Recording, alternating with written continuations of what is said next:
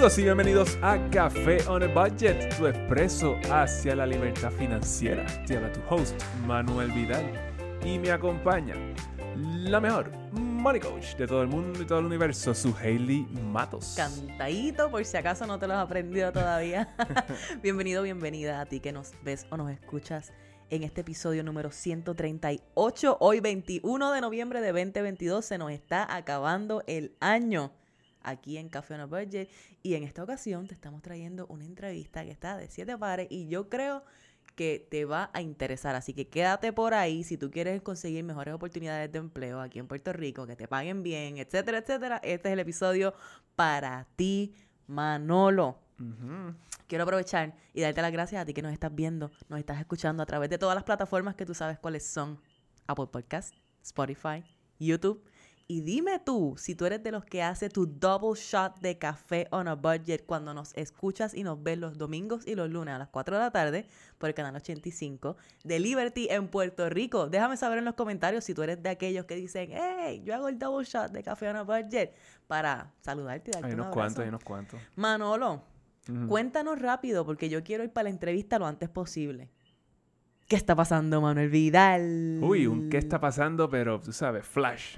Flash. Rápido, rápido, por la entrevista. Pues dale, cuéntame. Vamos a darle, mira. mira, estamos. ¿Qué hay esta semana? ¿Qué se celebra esta semana? Thanksgiving o el Thanksgiving. Día de Acción de Gracias. en Exactamente. buen español. Pues el costo promedio de una cena de Día de Acción de Gracias para 10 personas es de 64 dólares este año, en el 2022, comparada con 53 dólares en el 2021. ¿Esto es por persona, tú dijiste? No, no, para 10 personas. Ah, para 10 personas. sí, pero están 64 dólares y tú haces todo el trabajo. Ah, exacto. Tú sabes, es como que tienes que considerar eso. Pero, pero eh, eh, es 11 dólares, eso es un montón de dinero. Sí. De un año para otro, bendito. de un año para otro. So, desde que se llevan estos registros, Ujú. so, este es el año que más alto esta cena ha, ha salido. Diache, eso si tú invitas 10 personas para tu casa, pues ya sabes que tienes que ajustar ese Pero es, presupuesto. exacto, y eso es promedio. Mira esto, un pavo en el área de Washington, D.C. está costando 44 dólares en promedio. Así, frisado, Sí, Congelado. Sí. todo feo. Sí. Hay, todavía hay que descongelarlo, Exacto. adobarlo, asarlo, Claro. que se te queme, todas esas cosas. Exacto, exacto. Sea la Y en. Puerto Rico, esta cena puede salir en casi 80 dólares ahora mismo. ¿Cómo así? Sí, porque aquí todavía la peli- aquí las cosas están más caras. Sí. Es como que eh, eh, es, real, es real. Mira, en, un pavo en Puerto Rico lo ponían en especial a 99 centavos la libra para el 2019-2020. Ahora yo lo estoy viendo en especial a 1.50. Y el promedio, y, y el promedio, precio regular, está a 2.40, 2.49 la libra. So, sí, definitivamente se gastan más de 64 dólares porque hoy estaba haciendo mis uñas y la, y la técnica que me hace las uñas me dijo que ya se gastó 45 dólares en su pavo. Pues mira para allá. Yo no sé dónde lo compró. No, no, pero, pero ese, es- ese es el promedio. es que los que están, este, eh, los supermercados están pues, poniéndolo en especial, pero el especial es unos 45 la libra, unos 50. Ah, pollo asado lo que hay para todo el mundo, olvídate de eso. Vamos a hacer Pero- beef. So, eh, es bien serio, es como que si, va- vamos a ver si tú hacías tu presupuesto, hiciste un sinking fund para tu, eh, Acción de gracias. para acción de gracias y eso, a lo mejor te quedaste corto. A lo mejor te quedaste corto y entonces tenías que sacar de algún otro lugar. Y esa es la cosa que si no estás pendiente a los gastos que estás haciendo, yo creo que si tú estás pendiente a los gastos que llevas haciendo desde hace unos meses, te hubieses dado cuenta de que, espérate, quizás este año para Thanksgiving voy a tener que gastar un poquito más porque estoy gastando más en compra. Pero si tú no verificas tu presupuesto y no monitoreas tus gastos, no hay chance de que te des cuenta de eso. Exacto. Así que esto es bien importante. De hecho, yo vi por allí que eh, hacen cenas Ujú. cuando, te, cuando ya te las dan hechas para 10 personas, 200 y pico. 200 y pico. Bueno, y hay muchas panaderías que simplemente eh, no las están haciendo. Ah, porque ya Porque los costos, costoso. los costos son demasiado altos. Qué Porque raro. literalmente todos los productos, todos los, los ingredientes que tú usas en una cena de Día de Acción de Gracias, todos están 50, 60, 70% por encima eh, de lo que estaban el año pasado. Uy, ¿qué tú vas a hacer para Acción de Gracias? Cuéntanos. ¿Qué vas a hacer? ¿Vas a cocinar? ¿Vas a mandar a pedir? ¿Vas a pe- comprar comida china? ¿Cómo Es que sabes? casi- ¿Cómo que? eso afuera, en, en- en Estados Unidos, eh, la cuestión, este es el, el único día donde se cocina en Estados Unidos, en Thanksgiving. Bien brutal. Sí, sí, Eh, sí. Y en Puerto Rico también.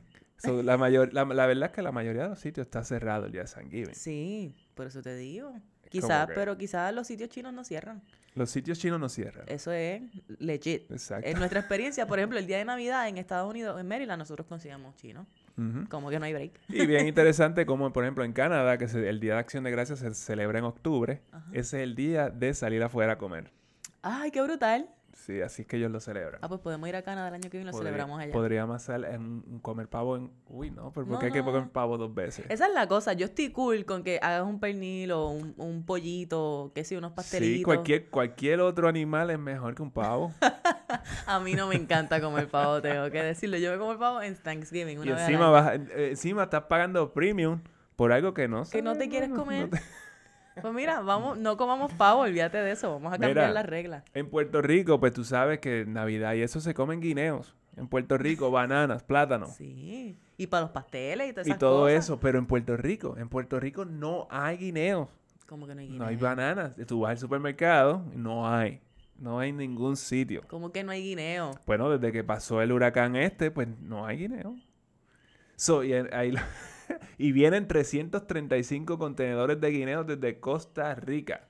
Así que si tú eres de Costa Rica y nos estás Shout out to you. Shout out porque estás eh, alimentándonos con tus bananas. Guineos. wow, wow. Qué cosa tan random. Un lugar tropical, ¿verdad? Exactamente. Y ahí es donde, donde lo que quiero traer es esto de la seguridad alimentaria en Puerto Rico.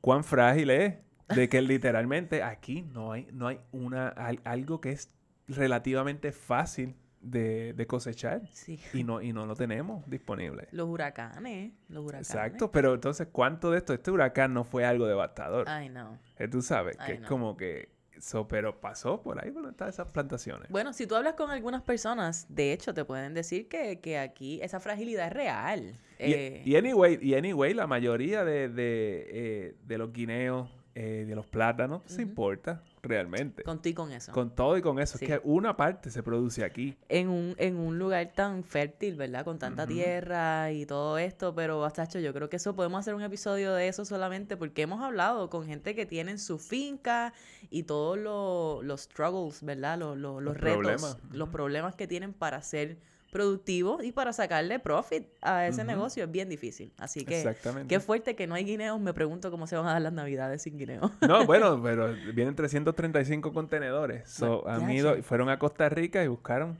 todos los guineos que podían de allá. Y se los están trayendo. Vamos a ver, vamos a ver cuándo empiezan a aparecer guineos, mi gente. Me deja saber si ya Manuel dice que él va aquí al supermercado y no encuentra nada. Así que si tú So- encuentras guineos, dime dónde es Y, que tú y vives. dígame el precio, porque probablemente vamos a pagar más por esos guineos. Ah, pues claro. Ah, Pues añádeselo a la cena de Thanksgiving que ya está lo suficientemente exacto. costosa.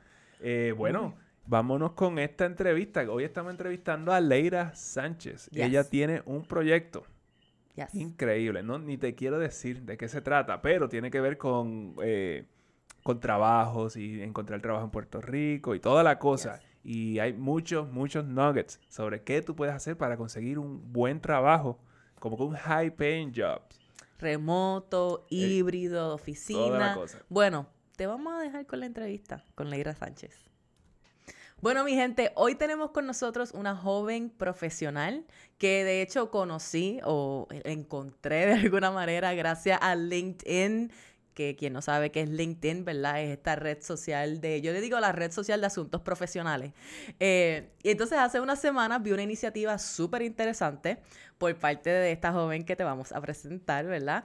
Y vamos a estar hablando de esa iniciativa hoy. Ella es ingeniero mecánico y de software que ha hecho una carrera súper exitosa para mí, y yo estoy segura que para ella también, en tech, matando la liga, consiguiendo oportunidades, múltiples ofertas, ¿verdad?, de corporaciones, startups a través de todo Estados Unidos. Ella regresó a Puerto Rico y con su seguridad y su gran conocimiento está transformando la forma en la que se buscan y consiguen oportunidades de trabajo bien pagos en la isla.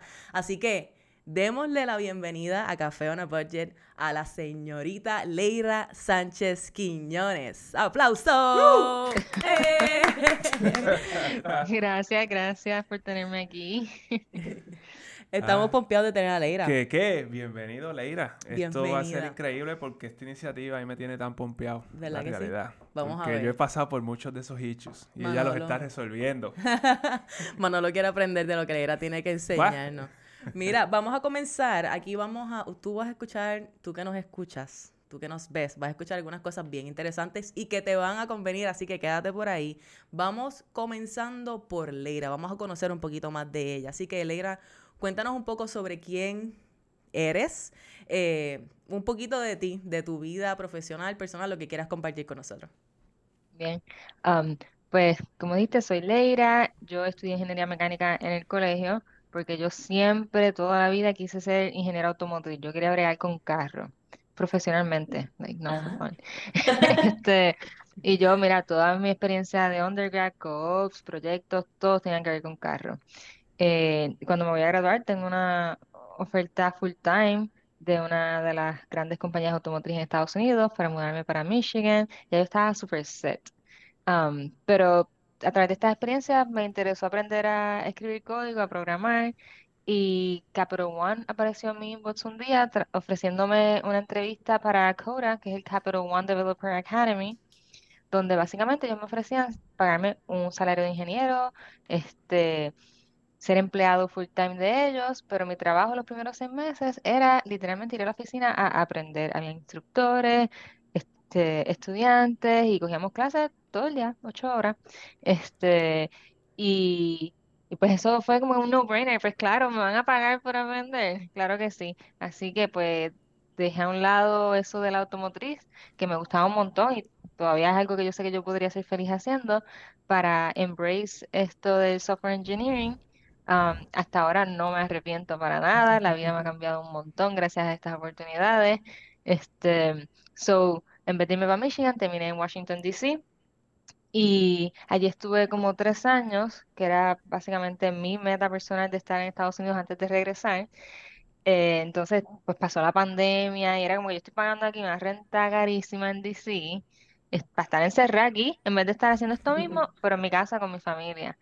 Así que pues decidí volver a la isla, buscar trabajo estuvo interesante, hasta que conseguí un trabajo que me pagaba bien.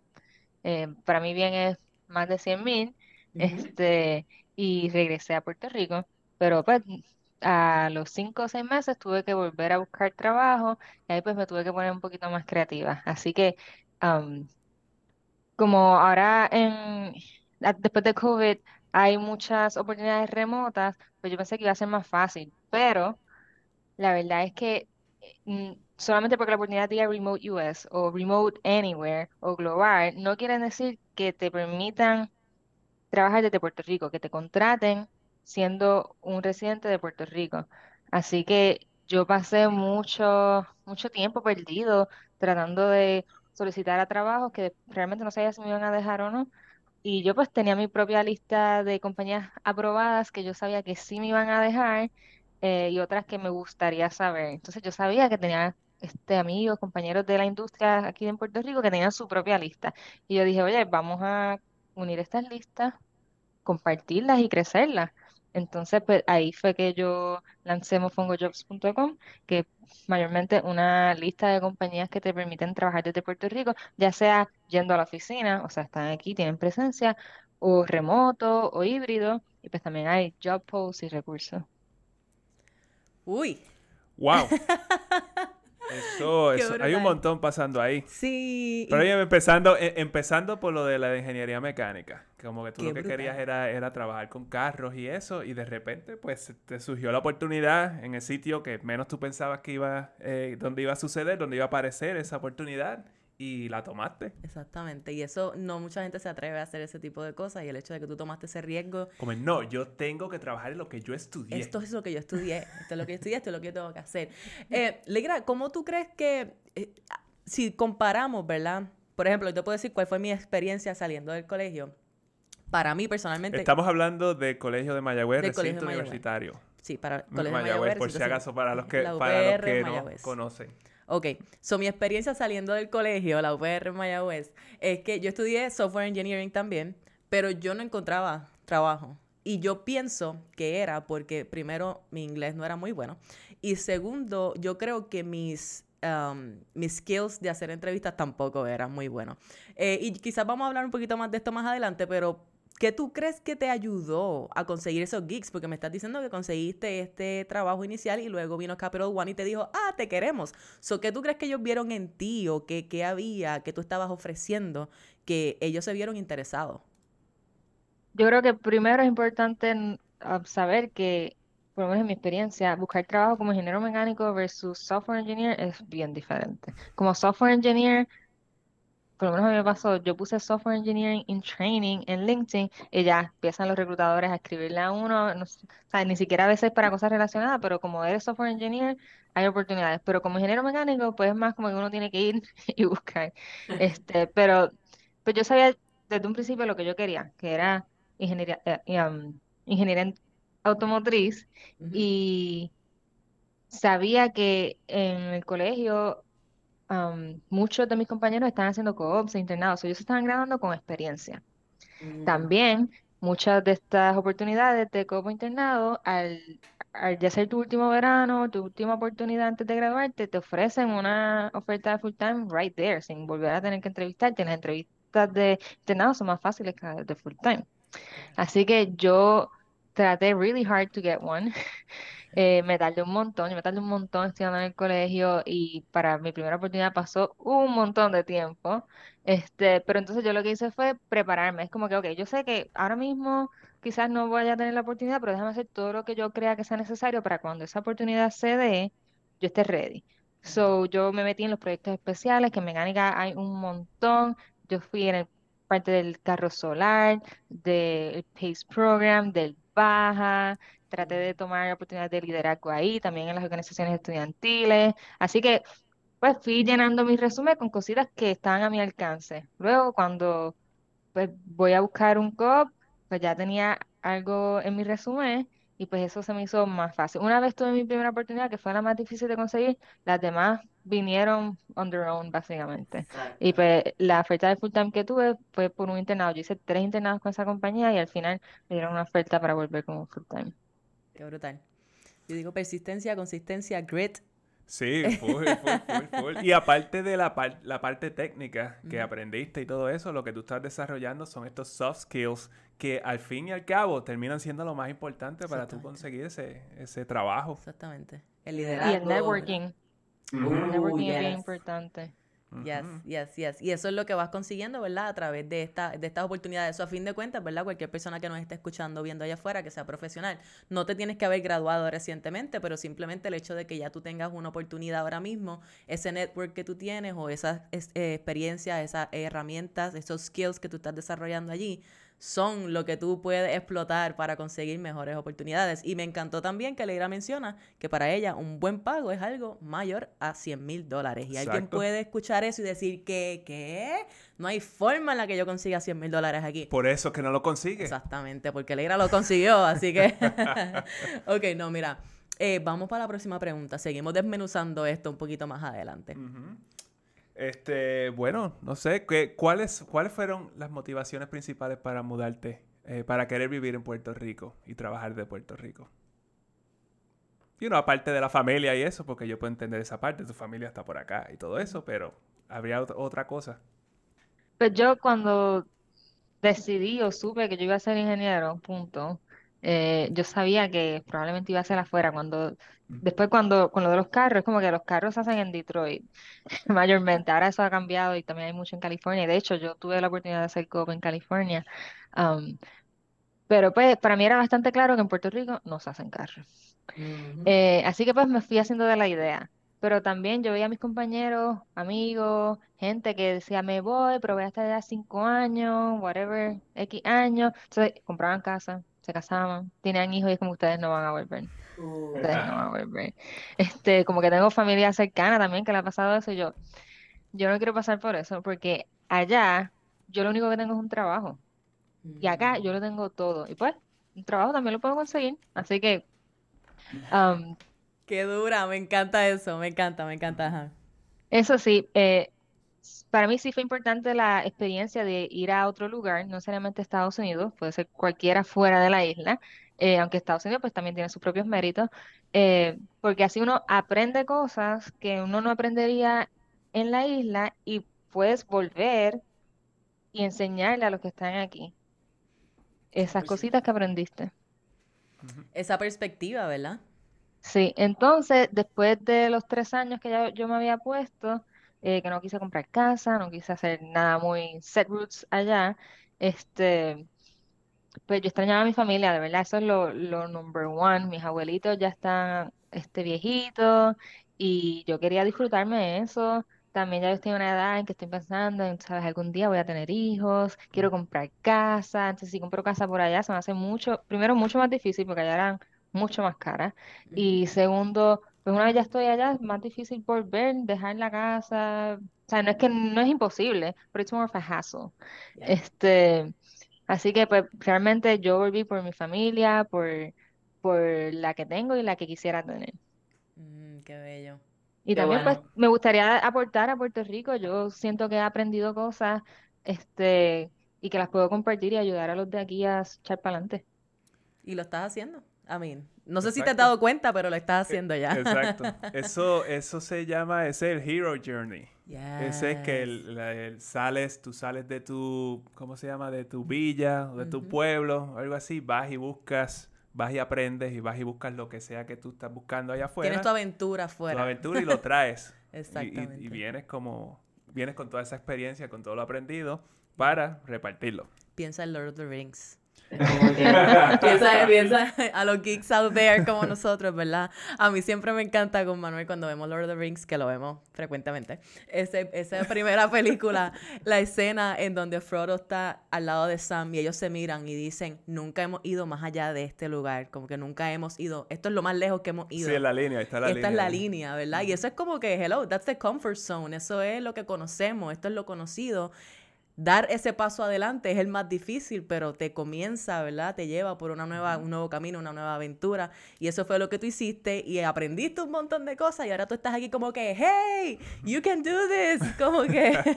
y eso me parece súper brutal. Hay mucho de eso con lo que yo me siento bien identificada, ¿verdad? Porque nosotros también estuvimos afuera, en Washington, D.C., muchos más años que tres años, pero como, como tú dices, es, es difícil regresar una vez uno está cómodo ya, definitivamente no es una decisión fácil.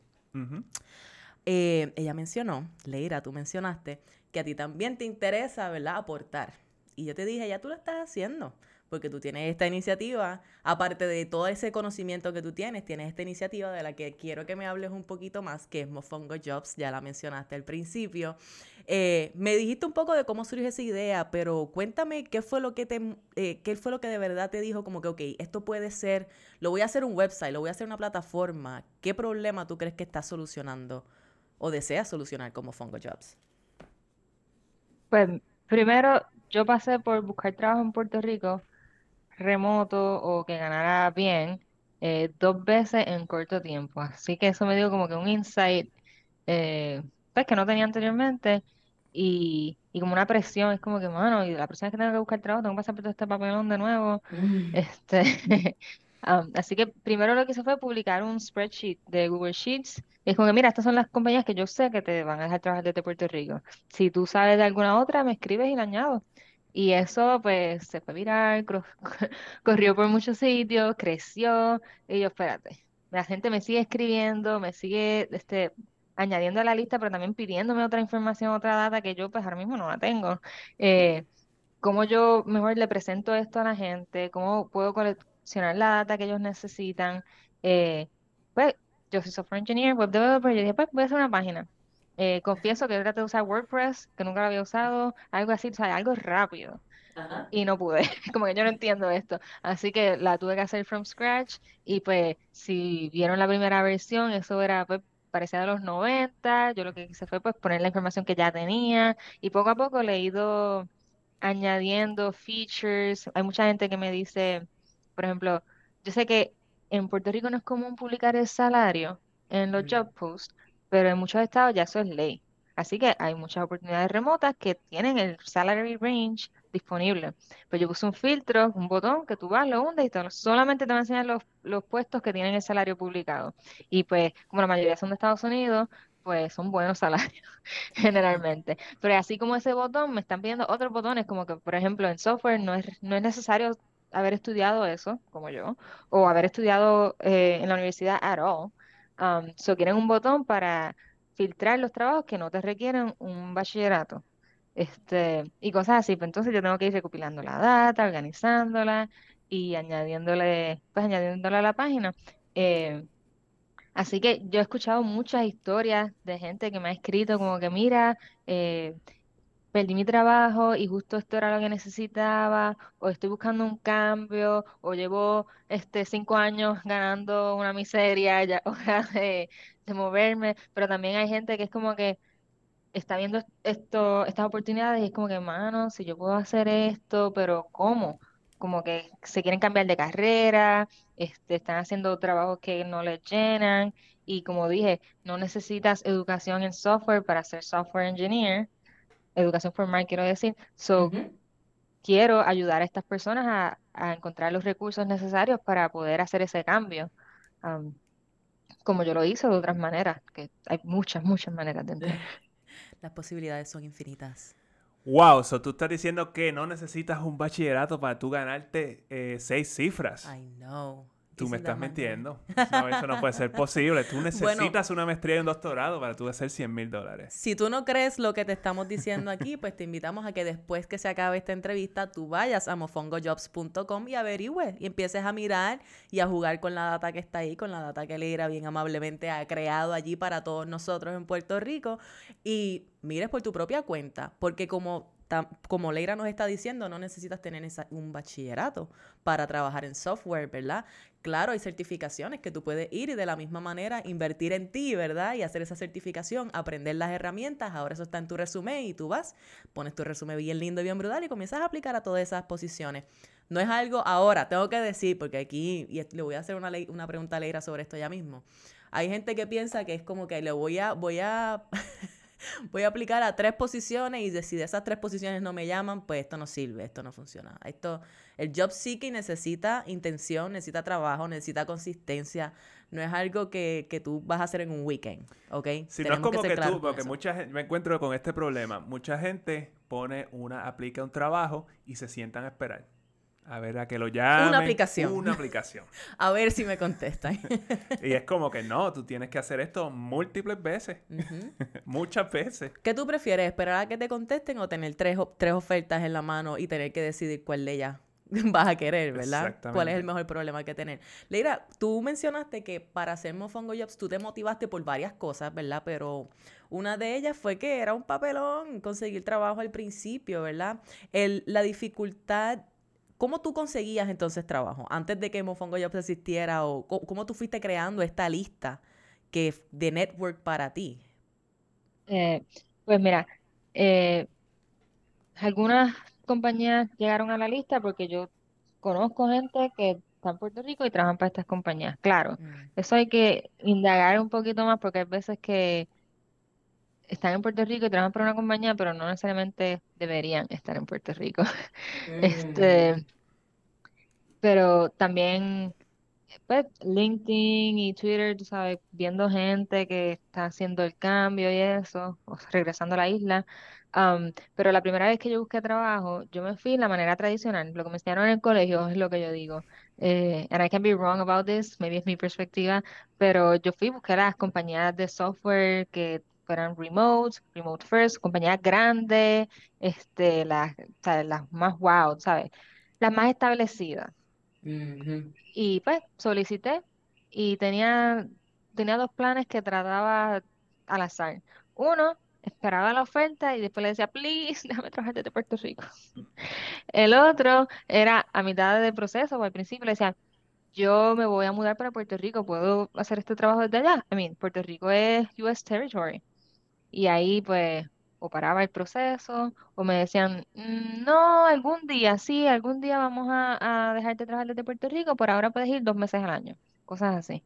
Oh, este, así que yo misma fui pues poniendo, esta no me deja todavía, esta disque algún día. Y yo lo necesito para ahora, yo no quiero seguir aplazando mi vida, yo no, yo no quiero seguir eh, perdiendo el tiempo con mi familia, este, por decisiones que no tienen nada que ver conmigo, digo yo. Eh, pero ya para la segunda vez que estuve buscando trabajo, ya yo tenía casa y unas necesidades y unas presiones, así que me, puse creativa, dije, ¿qué importa si es una compañía bien establecida o no? Este, voy a, a mirar los startups. Eh, porque yo había estado trabajando en un startup, una vez me mudé a Puerto Rico, que los startups pues son un riesgo. Un día están y al otro no. Y de hecho, eso fue lo que me pasó a mí. Un día estuve y al otro no. Eh, pero dos días más tarde ya tuve mi primera oferta. ¿Ves? Eso es algo muy interesante de, de la industria de software y de tecnología. Hay tantas y tantas vacantes y tan poquita gente para llenarlas que, pues, es- no es, no es que sea fácil, pero tienes más opciones, I guess. Sí. Este, so ahí yo decidí, pues voy a mirar más startups, porque los startups lo que buscan es gente que sepa construir, que sepa este, hacer el trabajo y que esté dispuesto a meterle. Eh, so yo busqué en AngelList, um, busqué en Y Combinator, LinkedIn, y pues recibí par de ofertas. De hecho, tuve algunas oportunidades trabajando part-time, este, en lo que conseguí algo que de verdad me gustara, hasta que pues conseguí mi trabajo actual, que es con un startup bien en seed stage o bien tempranito, acabando de nacer, por decir así, Mm. um, que es listentojam.com. Eh, y en verdad, pues, el, el CTO, mi jefe, me dijo cuando me dio la oferta, mira, yo no sé cuánto cobran en Puerto Rico. Y la verdad es que tampoco me interesa.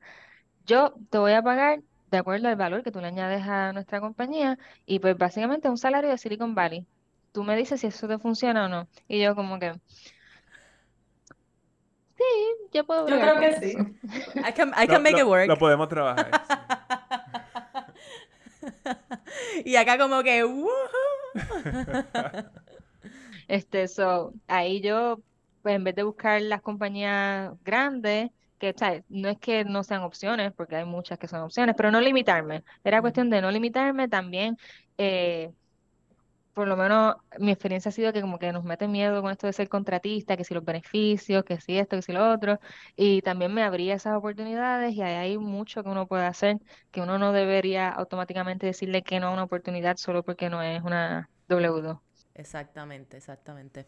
Y creo que esto de- mencionas esto de los beneficios y eso es una de las razones por la cual no, cuando nos graduamos del colegio Mm. vamos buscando estas compañías grandes bien establecidas porque creemos que no, nos van a, a- a ofrecer algo seguro. Claro. Es como que mira Twitter hoy. Está Dios todo el mundo votado. Dios santo.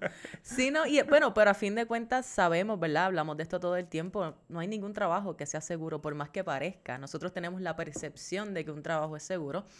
eh, porque pues así crecimos creyéndolo, pero la realidad es que no. Y yo pienso, low key, que de cierta manera es mejor hacernos a la idea de que no hay trabajo seguro, porque eso nos obliga a mantenernos al día, ¿verdad? A ser un poquito más proactivos con la forma en la que estamos operando nuestros empleos y la forma en la que estamos viendo nuestra carrera.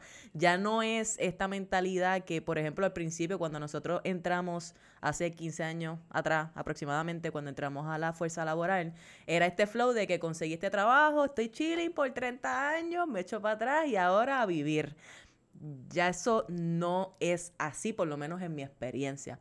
Eso nos obliga, ¿verdad? A- y, y también de cierta manera nos libera porque tenemos la, la- está la puerta abierta para nosotros pivotear, como Leira hizo.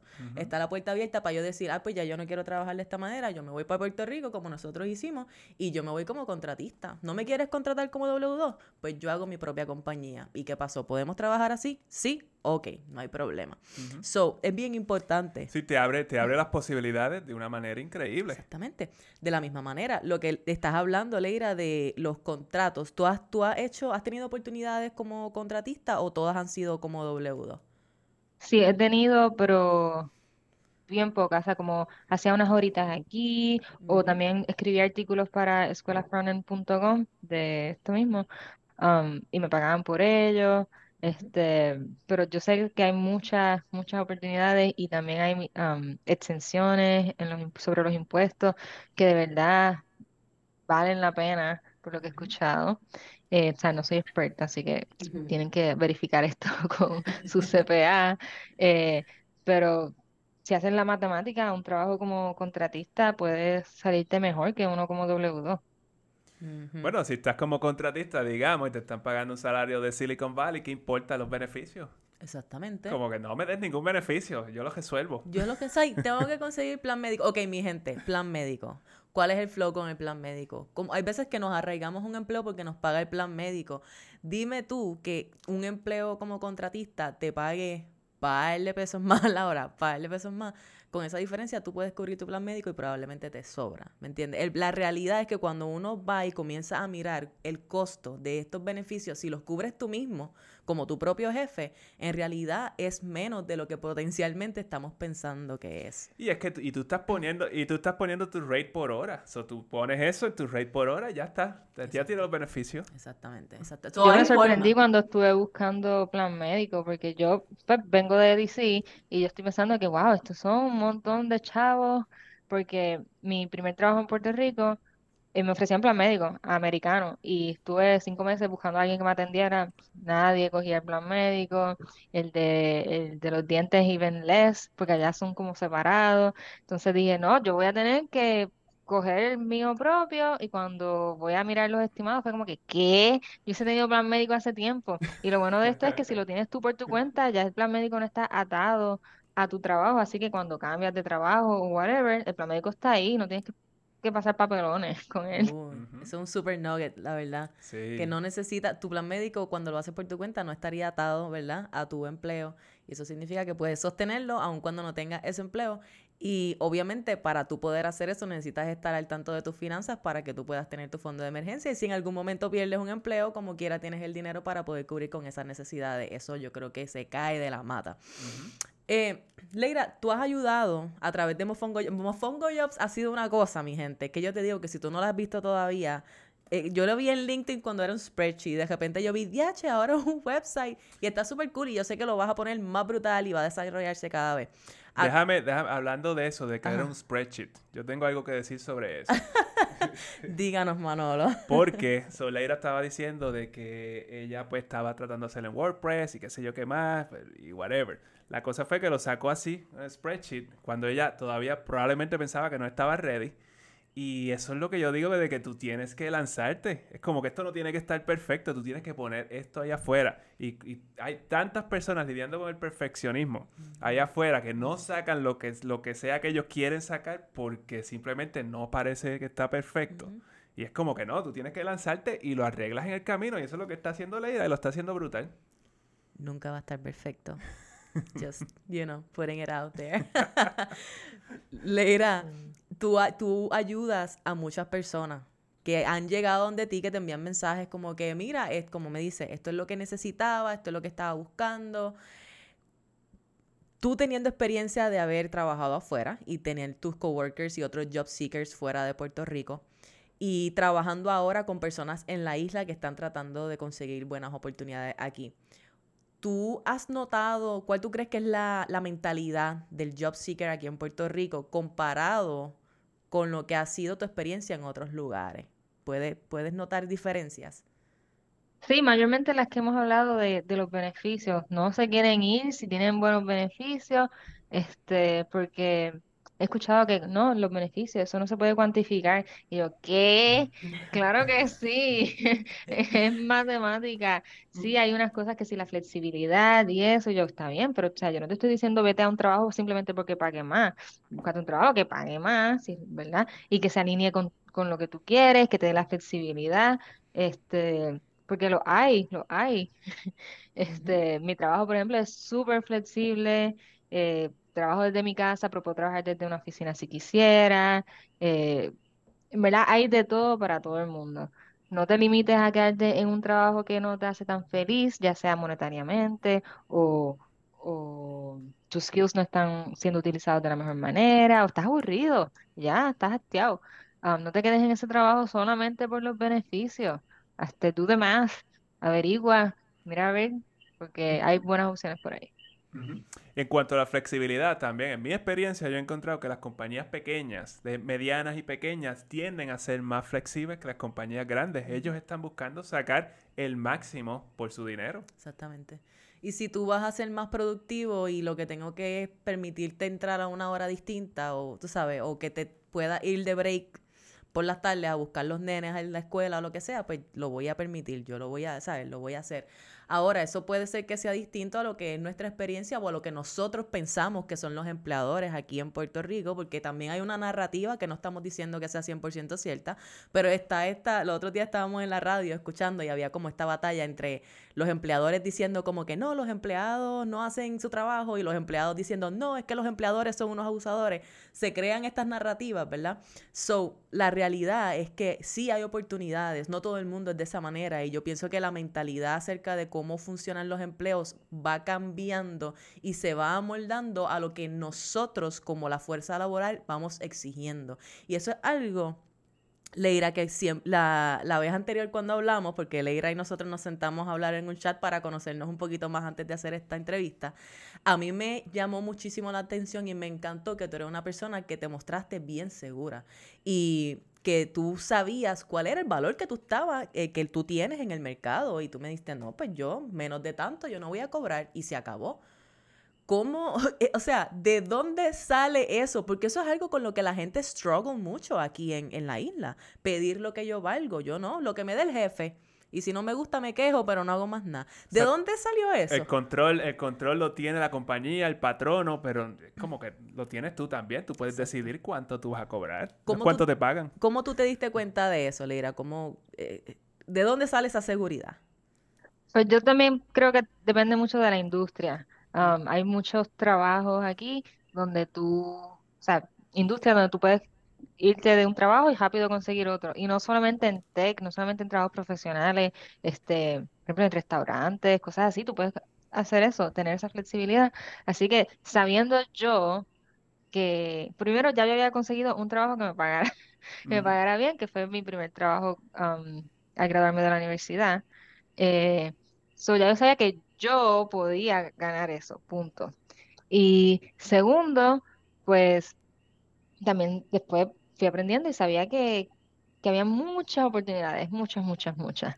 Este, así que pues era cuestión de encontrarla, que es, está bien si tú no me quieres pagar lo que yo necesito, pero entonces eso no quiere decir que yo tengo que trabajar para ti. Pues, si no me puedes pagar eso, pues yo sigo buscando. Claro, yo siento que pues tuve la suerte de que ya yo había estado ahí, ya había tenido esa oportunidad. Así que ya yo sabía que era posible, pero si nunca has ganado, por ejemplo, 100 mil pesos, eh, pues va a ser difícil ir y decirle a alguien, mira, yo quiero, yo tengo que ganar esto porque tú no tienes el confidence de que se pueda hacer.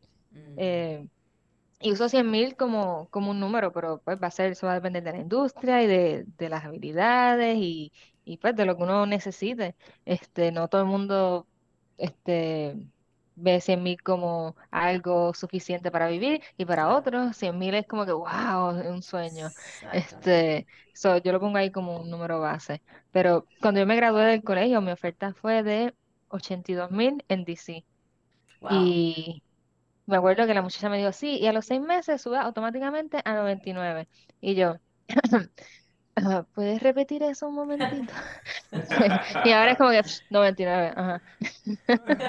es como que 99, si no es part-time, no lo quiero. Eh, eso está bien brutal, está bien brutal porque también es, es lo que dices, depende de la industria, mi gente. Pienso que lo que estás haciendo con como Fongo Jobs y el hecho de que hayan empleos en Estados Unidos, hayan estados donde es ley que esté ese salario es bien útil porque nos permite entonces a nosotros ver y comparar. Antes que se usaba Glassdoor, era lo que se usaba. Pero yo creo que los algoritmos han cambiado y no son tan reliable. Eso era lo único que había. Antes existía esta plataforma que se llamaba, que bueno, que todavía existe, que se llama Glassdoor, que pues depende de cuál era la posición que tú estabas buscando, pues ibas ahí, tratabas de ver en tu área cuánto se estaba pagando en promedio para ese tipo de, posición. Discúlpame, Lera, ibas a decir algo. En, la industria de tecnología eh, hay una página que se llama levels.fyi, levels FYI, um, donde tú puedes ver los salarios de la gente, básicamente. Pero claro, eso es que yo voy y yo digo, yo trabajo para este jam, tengo X años de experiencia y me gano tanto. Eso es como que confiar, pero entonces ellos tratan de, de normalizarlo y de no publicar este tipo de, de información hasta que ya tengan varias y puedan hacer un average. Um, pero es impresionante, de verdad. Wow, uno se queda bobo con los salarios que ve ahí, pues mayormente son de tech, software. Um, pero a mí me encantaría hacer algo así para Puerto Rico, que no se limite a software, como que saber qué es lo que la gente puede ganar aquí, porque si tú no sabes que más abajo hay una compañía que estás haciendo lo mismo y te pagan, aunque sea un poquito más, pues tú te pues tú no sabes que es una opción, ¿me entiendes? Este, así que como Fungo Jobs sería cool poder hacer eso, todavía no es algo que tengo in scope, pero me encantaría poder traer esa transparencia salarial a la isla y a la gente. Y también otra cosa que, que quería decir antes y se me olvida es que para tú tener un trabajo en tech, en esta industria, tú no tienes que ser programador, tú no tienes que programar, tú no tienes que tocar código nunca. Hay muchas, muchas opciones, muchas oportunidades. Eh, esta semana en el blog de Mofongo Jobs publiqué sobre eso mismo. Eh, por ejemplo, Product Manager, eh, diseño, Scrum Master, son cosas que uno puede aprender gratuitamente online si le pones empeño y dirección y, y hacerlo y ganarte un salario mayor, posiblemente. Pues, probablemente testers, necesitan testers. Siempre hay siempre se Siempre hay testing. Yo odio el testing, yo odié el testing toda mi carrera, pero eh, sí hay muchas oportunidades en eso. puedes empezar por y ahí. puedes empezar por ahí y, entrar, entrar en la industria. Para quienes no están familiarizados con el con con esa industria. El tester es la persona que va y prueba los sistemas, ¿verdad? Las soluciones que se crean, pues va y prueba y se asegura de que las cosas se están haciendo de acuerdo a las especificaciones. Y le haces la vida imposible a los developers. ok, eso es cierto. este, Leira, en términos del empleador, ¿verdad? Eh, reclutadores, ya que has tenido experiencia en y fuera de Puerto Rico, eh, ¿cómo tú puedes comparar quizás el approach de los reclutadores? Porque you know, sabemos que, primero que todo buscar aquí trabajo antes de que existiéramos Fongo Jobs era challenging, ¿verdad? Yo no sé a dónde tú ibas, pero pues yo, que sí LinkedIn, como, como tú dijiste, pero lo demás era como que clasificados online, ese tipo de lugares que había clasificado, había eh, en, Monster, eh, todavía tú conseguías en aquel momento posiciones en Puerto Rico. Tú eres un don. bueno, yo conseguí mis primeros trabajos por ahí. Sí, sí, sí. Pero entonces, exacto, el recruiting eh, es, distinto, ¿verdad? Cuando tú ves un posting en clasificados online y lo ves quizás en LinkedIn, pues se ven diferentes. ¿cuál, es tu, ¿Cuál ha sido tu experiencia con los reclutadores, los empleadores eh, de en Puerto Rico y fuera de Puerto Rico? La cultura es bien diferente de los reclutadores aquí versus en Estados Unidos. Una bobería que a mí me, impactó es que aquí te llaman sin coordinar, ¿sabes? No importa qué tú estás haciendo, ellos te llaman y pues tú no sabes lo que es, estás buscando trabajo, es un número raro, lo coges. Eh, tu problema con eso es que quizás yo todavía tengo un trabajo, estoy en una reunión, estoy en algo, no te puedo atender, entonces me pongo ya en estrés porque mira, te tengo aquí, no quiero perder la oportunidad, pero entonces no te puedo atender bien, te estás perdiendo el tiempo tú también. Eh, a mí eso es una bobería, pero a mí me impactó y tuve, tuve una experiencia que le dije que ella me, me iba a dar una, una oferta, me iba a dar la, pues, los detalles y me pregunta, ¿tienes tiempo para hablar? Y yo, no, tengo reunión en dos minutos, o no, no tengo tiempo para hablar. Y ella se quedó como que pasma, como que, ¿cómo va a ser que no tienes tiempo para escuchar estas maravillosas cosas que tengo para ofrecerte? Yo, no, podemos reschedule. Entonces, hicimos reschedule, pero pues para mañana eh, en la tarde. Yo, ¿por qué es la tarde? ¿A qué hora? Dime a qué hora. este, para así uno respetar el tiempo de ellos y, estar preparado.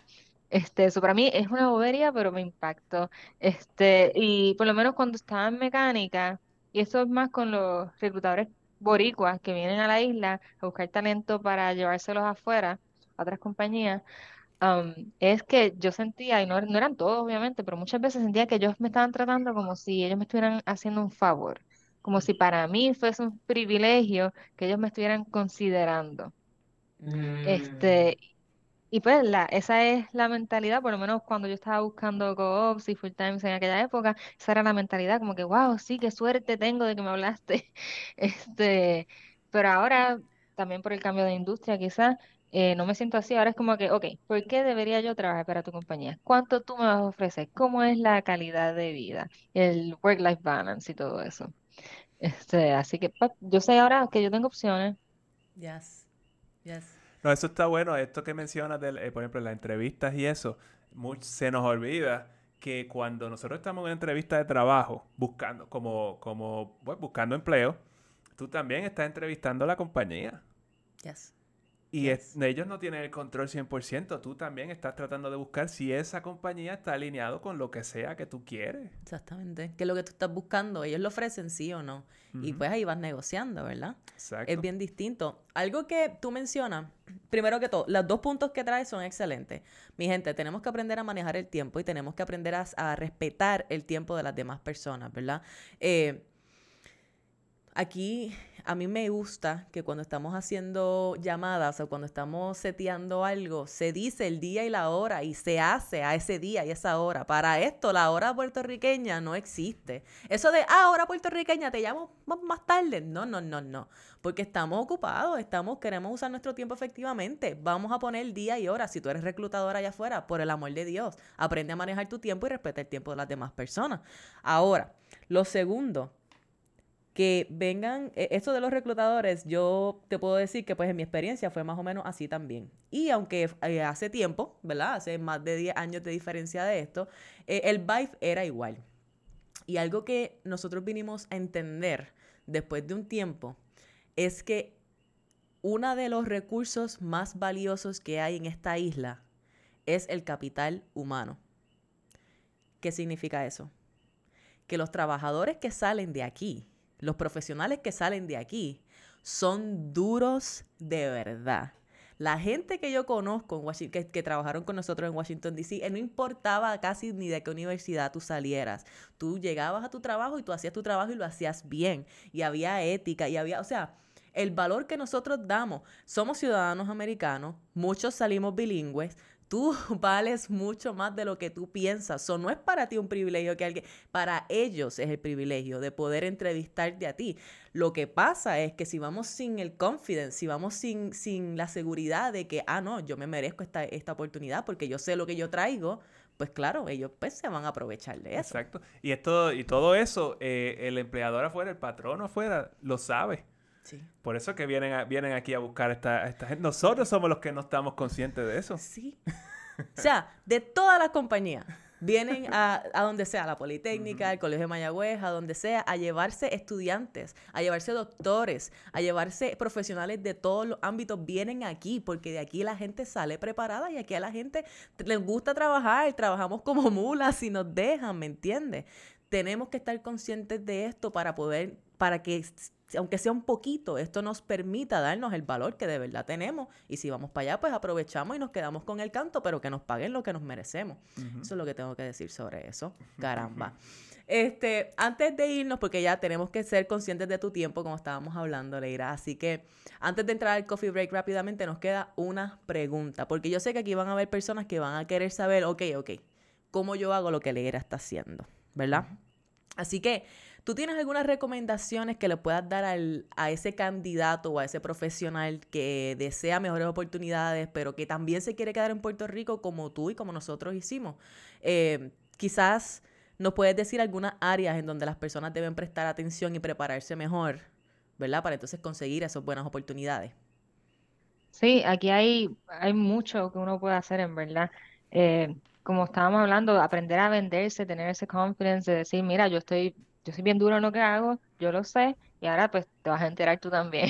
Eso es algo que hay que trabajar. Hay mucha gente que es como que, pues mira, yo hice esto y más o menos. Es como que no, está, está brutal lo que hiciste. Métele, dile ahí. Aprende a venderte, de verdad. Eso es algo que, que he visto mucho.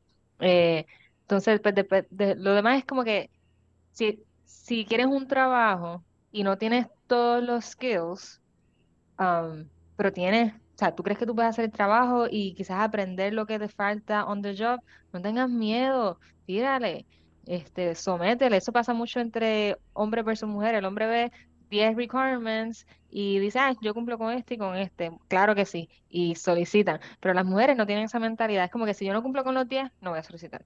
Pues no, no hagan eso. Trata. Lo peor que puede pasar es que durante que no te llamen. Y pues si no solicitan, no te van a llamar anyway. So might as well por lo menos intentarlo. Y si te llaman, pues aprendiste algo nuevo.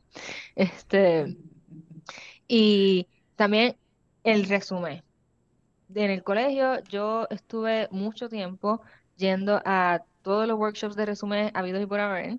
Y pues estoy bien orgullosa de mi resumen. Eh, me ha conseguido muchas oportunidades. Tengo el mismo desde que estaba en la universidad. Lo único que pues le voy a dando los updates apropiados. Um, y pues en verdad, generalmente la gente ve mi resumen y les gusta. Eh, la gente en Puerto Rico, por lo que he visto, y también pasa en Estados Unidos, algo bastante normal, como que no saben comunicar eficientemente sus habilidades, su destreza, lo que han hecho en un resumen. Eso es una, tú me dirás el resumen es una lista de bullet points que no dicen nada. El resumen tiene que decir una historia, un cuento. So, trabajar eso a veces se hace bien difícil. Aunque yo esté, por ejemplo, yo ayudo a muchas personas con esto, aunque yo esté diciéndole exactamente lo que tienen que hacer, se les hace un 8. Es como que mis reglas son, no puedes pasar de una página. O sea, no hay persona en este planeta que de verdad necesite un resumen de de una página. No, que si pongo lo que menos importa en la segunda página, mira, hay reclutadores que si el resumen tiene más de una página, mira, lo votan, porque ellos tienen una montaña así de resumen. Así que tú tienes esa 8 por 11 para impresionarlos y decirles, wow, hay que llamarlo. Este, entonces, lo otro que recomiendo es el PAR, que desde que yo aprendí eso, lo utilizo para mi resumen y las entrevistas, que es donde tú explicas tu experiencia en tres bullets. Primero, el problema o la razón por la que te contrataron. Segundo, las acciones que tú específicamente tomaste. Y tercero, los resultados de tus acciones. Mira, fácil.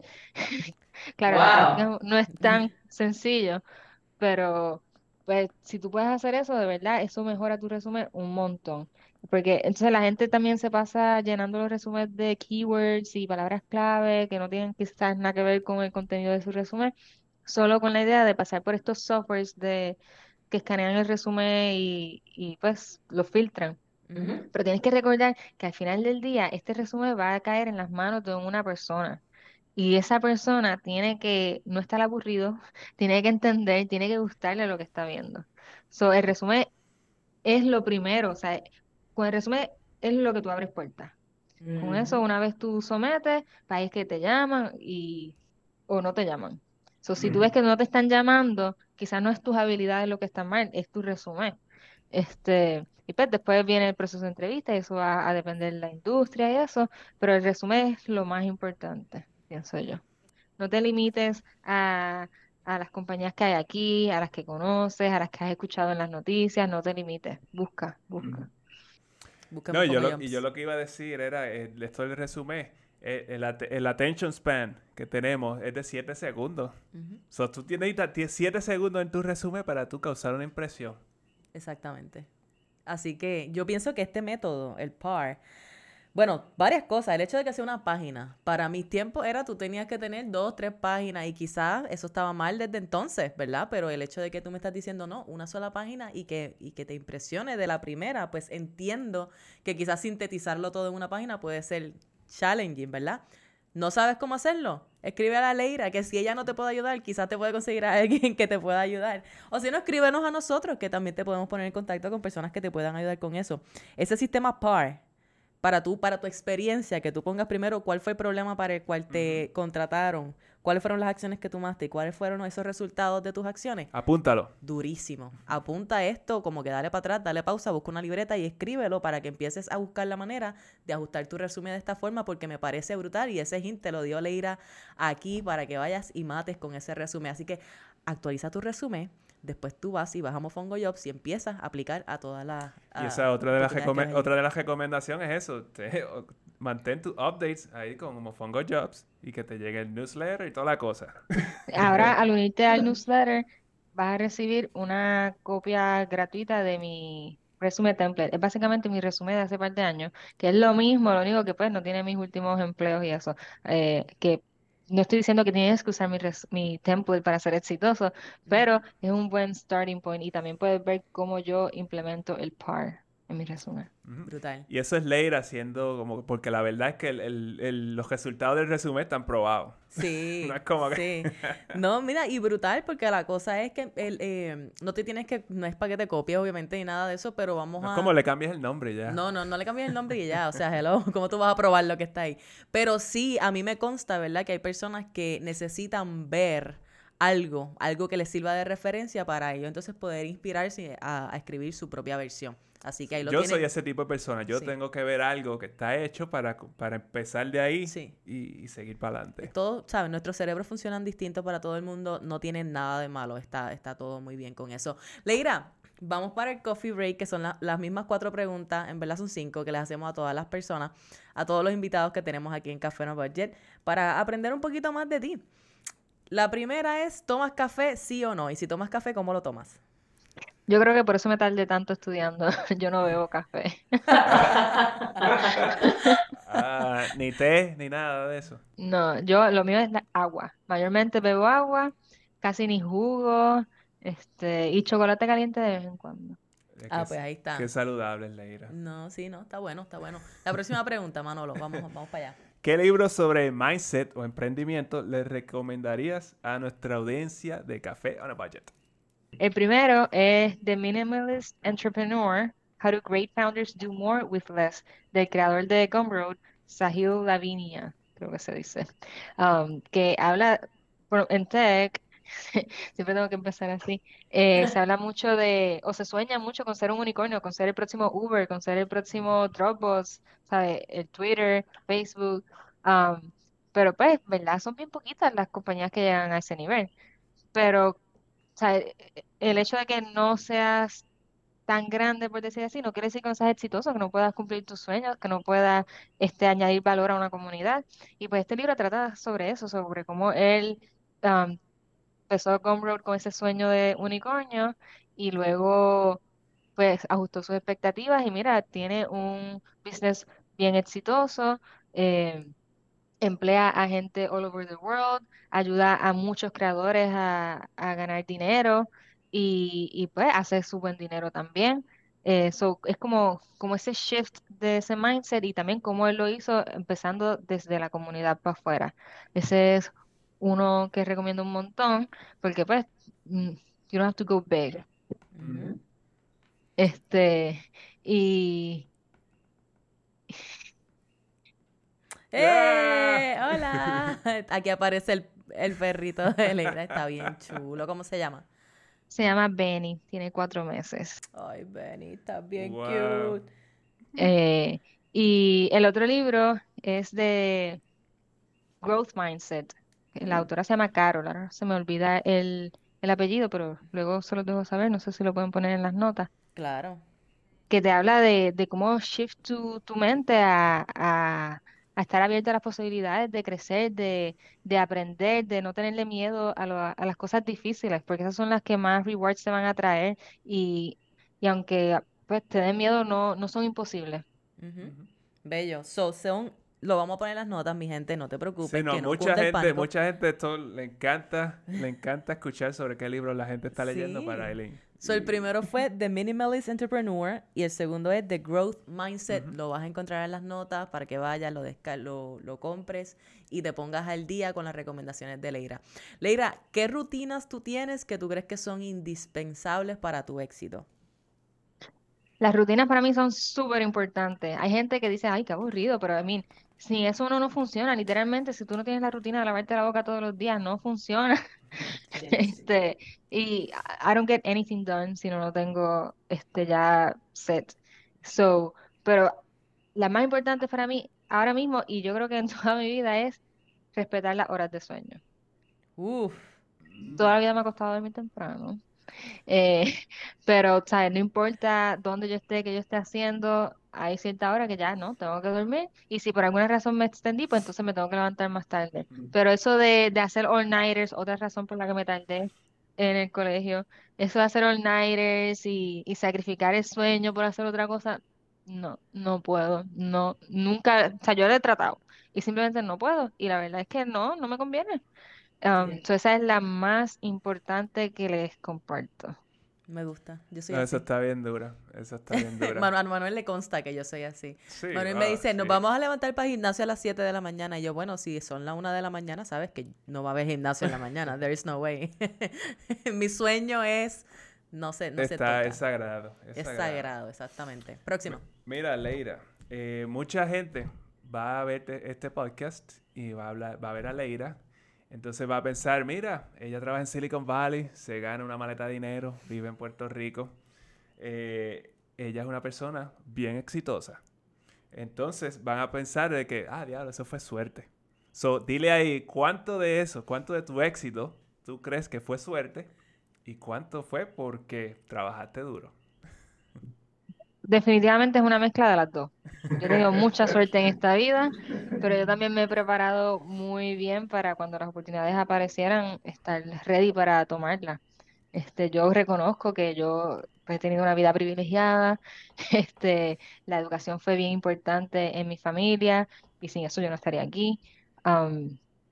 Y, pues yo sabía lo que yo quería and I went and did what I had to do. Como cuando iba a ser ingeniero automotriz, pues me metí en los proyectos especiales de carro. Luego cuando algún reclutador se interesó en mí, pues ya yo tenía algo para demostrar. Eh, una cita que me encanta porque es que lo describe perfectamente es de Bobby Unser y dice así.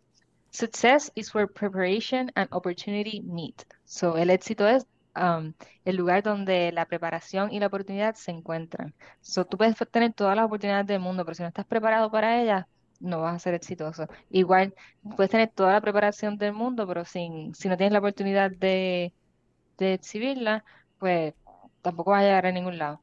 So, es una mezcla de ambas. Qué brutal.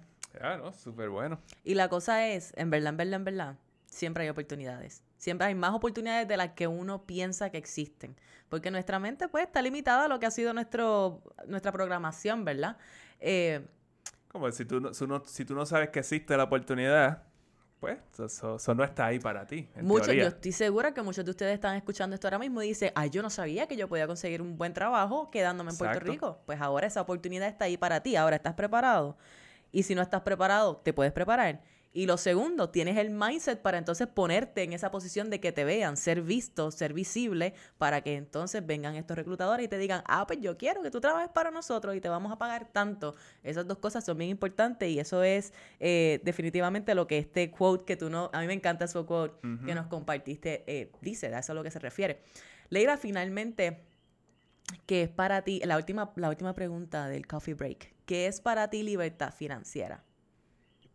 Para mí la libertad financiera es bien importante y eso significa tener control sobre mi vida y mis decisiones.